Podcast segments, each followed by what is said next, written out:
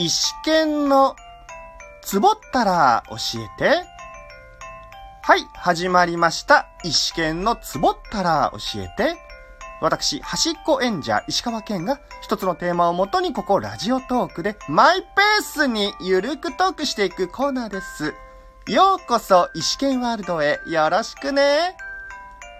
まずは、第78回、自己紹介、人見知りデイにつきまして、いいね。ありがとうございます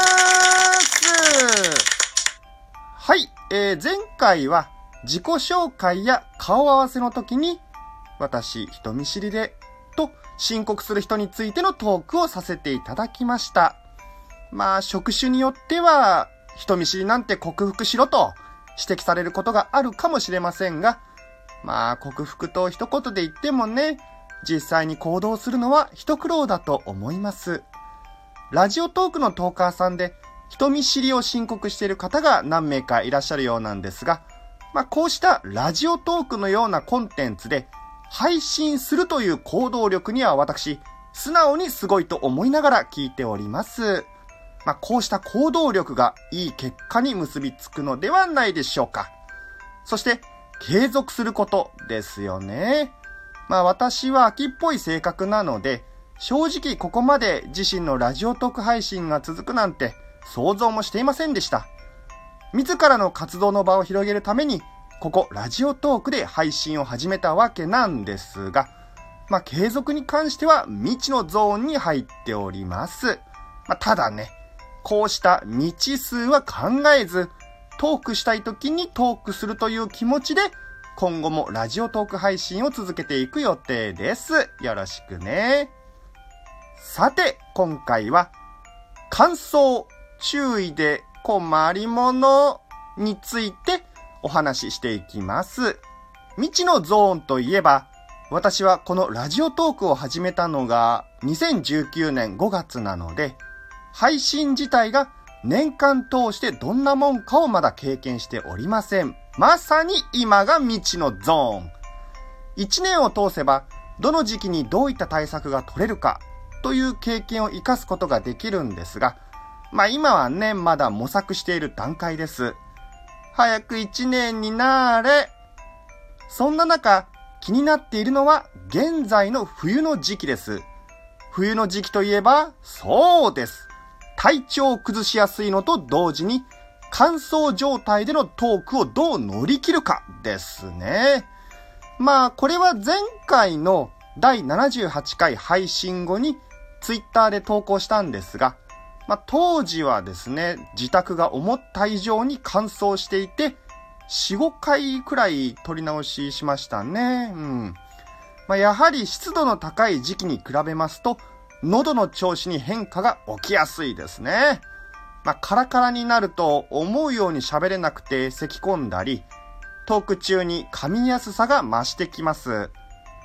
時期関係なくいつも噛みやすいって正解こんな意思権、味があると思ってくれよな。さて、話を戻します。トークをする上で、ある程度は喉に潤いを保っていなければなりません。まあ、同業者や声のお仕事をしている人から聞いた話によると、喉の付近に油分、まあ、油が保たれた状態がいいそうです。イメージできますか？ん？まあ、合わせてよく聞くのは、蜂蜜が喉にいいっていうのは聞きますね。蜂蜜の中には、めっちゃ、めっちゃ喉にいい蜂蜜があるようなんですが、まあ、私は詳しく知らないので、気になったら蜂蜜検索をどうぞ。まあ、あと、声を使う場合は、お茶は気をつけた方がいいというのも聞きますね。まあ、メジャーどころのお茶シリーズだと、ウーロン茶が喉にある油分を落としてしまうので、一番良くないと言われ、次に緑茶。シリーズの中では、紅茶がマシみたいです。ミルクティーだと、そのマシがマシマシになるのかな？どうなのかな？ん？まあ、あとのお茶はよくわからないんで、喉との相性にご注意ください。まさに未知のゾーン。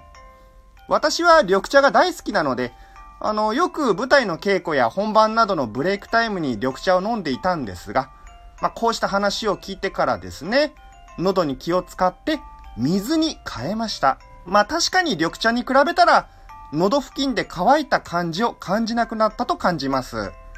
漢字に、か、ん？漢字を感じないか、ん？まあいいや。とにかく、飲料に関しては水が最適なようです。あとは先ほどの蜂蜜をお湯に溶かして飲むとかですかね。お湯に溶かして飲む。まあ今の時期はいいんですけど、暑い時期に飲めるかど、こうご期待。次に、室内環境のお話をします。まあ、ただでさえ乾燥状態なのに、エアコンなどの暖房器具を使うと、さらに乾燥状態になります。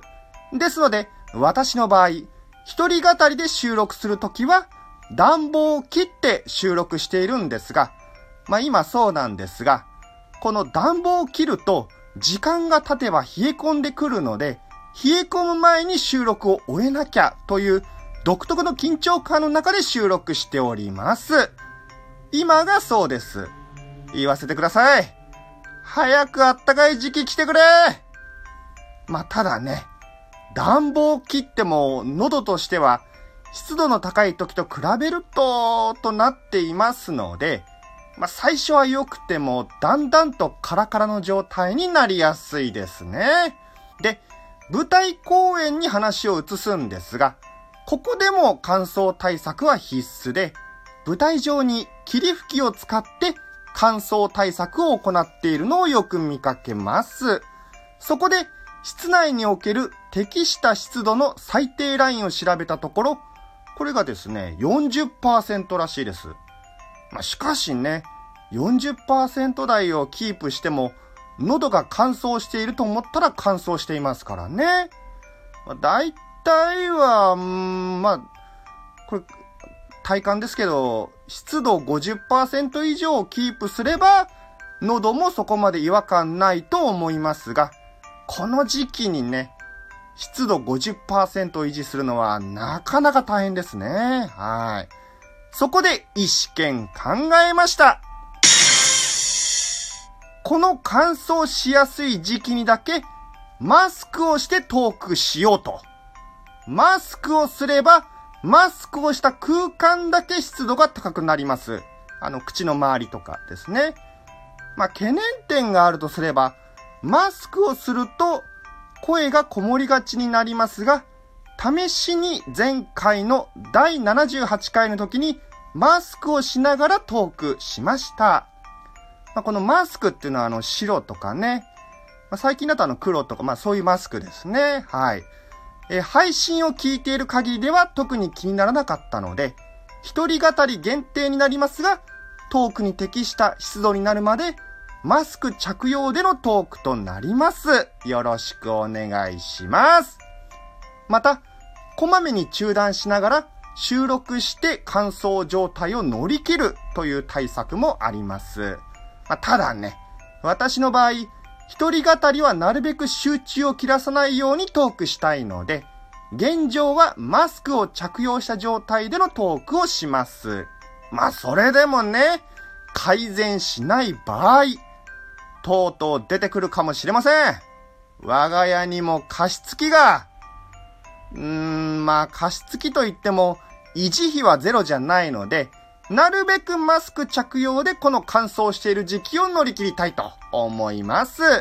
そうです。この乾燥対策をした行動力が、いい結果に結びついてくれ目指せ口の周りだけ湿度50%。それ以上ならなおよし。ここで一つ言えるのは、乾燥への対策を楽しみながら、ラジオトークの配信も楽しむ。というわけで、今回のお話はここまでとなります。それでは、このトークをお聞きいただいた皆さんに、それと、こんな乾燥した時期でも、ハッピー